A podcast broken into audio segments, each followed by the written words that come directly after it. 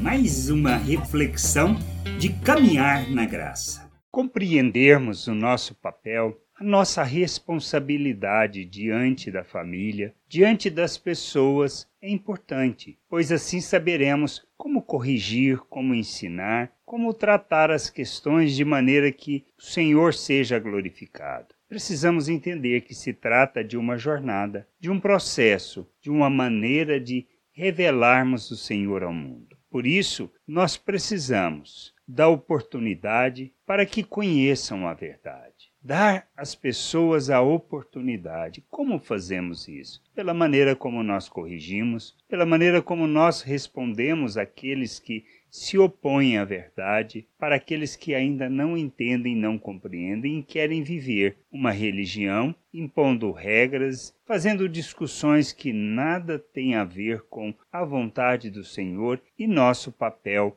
neste mundo, como querem muitas vezes tratar e entrar em discussões que não nos levarão a lugar nenhum. Paulo ensinando a Timóteo na sua segunda carta, ele fala lá no capítulo 2, no versículo 23 até o 26 diz assim: Fique longe das discussões tolas e sem valor, pois você sabe que elas sempre acabam em brigas, separações, e isto é uma verdade. O servo do Senhor não deve andar brigando mas deve tratar todos com educação. Deve ser mestre, bom e paciente, que corrige com delicadeza aqueles que são contra eles, pois pode ser que Deus dê a eles a oportunidade de se arrependerem e de virem a conhecer a verdade. E assim voltarão a seu perfeito juízo e escaparão da armadilha do diabo que os prendeu para fazerem o que ele quer que a gente entende deste texto? É muito simples. Primeiro,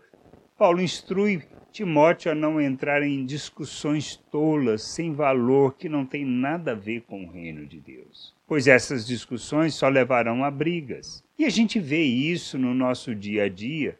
A gente vê isso nas questões de posicionamento político, de posicionamento sobre como tratar as coisas, uma polarização que não faz sentido. Isso não faz parte da família, isso não faz parte do corpo de Cristo nem da igreja. A gente precisa primeiro entender isso. A segunda, como nós corrigimos as pessoas que se opõem. Nós precisamos aprender a sermos delicados, educados, pacientes e bondosos na maneira de falar. Pois não é a nossa a nossa o retruncar, não é a nossa maneira agressiva de falar que é com, que vai fazer com que o outro se arrependa, com que o outro mude de opinião. A questão é como levar ele a pensar, a compreender o que está fazendo. Melhor maneira é seguir o conselho de Paulo, ser educado, ser delicado na forma de expressar, para que este possa ter a oportunidade de se arrepender, ou seja, na realidade,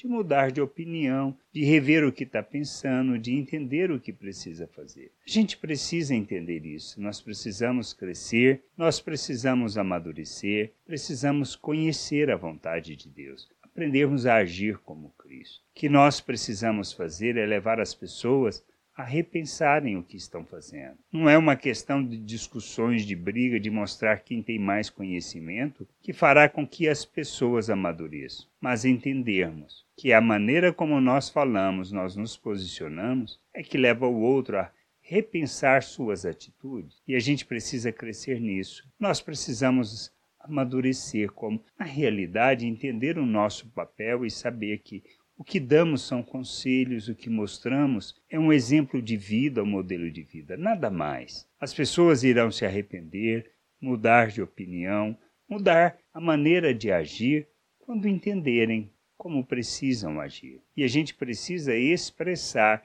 a misericórdia, a graça, a bondade em todas as situações. Pois não é com a falta de educação e não é usando das artimanhas e conhecimento do mundo que convenceremos as pessoas a se submeterem a Cristo. Mas é o nosso exemplo, o nosso testemunho e a transmissão de valores, pois são os valores que levam as pessoas a viver o reino de Deus. Que a gente possa entender, compreender e nos sujeitar ao Senhor e à sua vontade. Graça e paz sobre a tua vida. Amém. Você acabou de ouvir uma reflexão de Caminhar na Graça. www.caminharnagraça.com. Acesse o site. Ouça as outras reflexões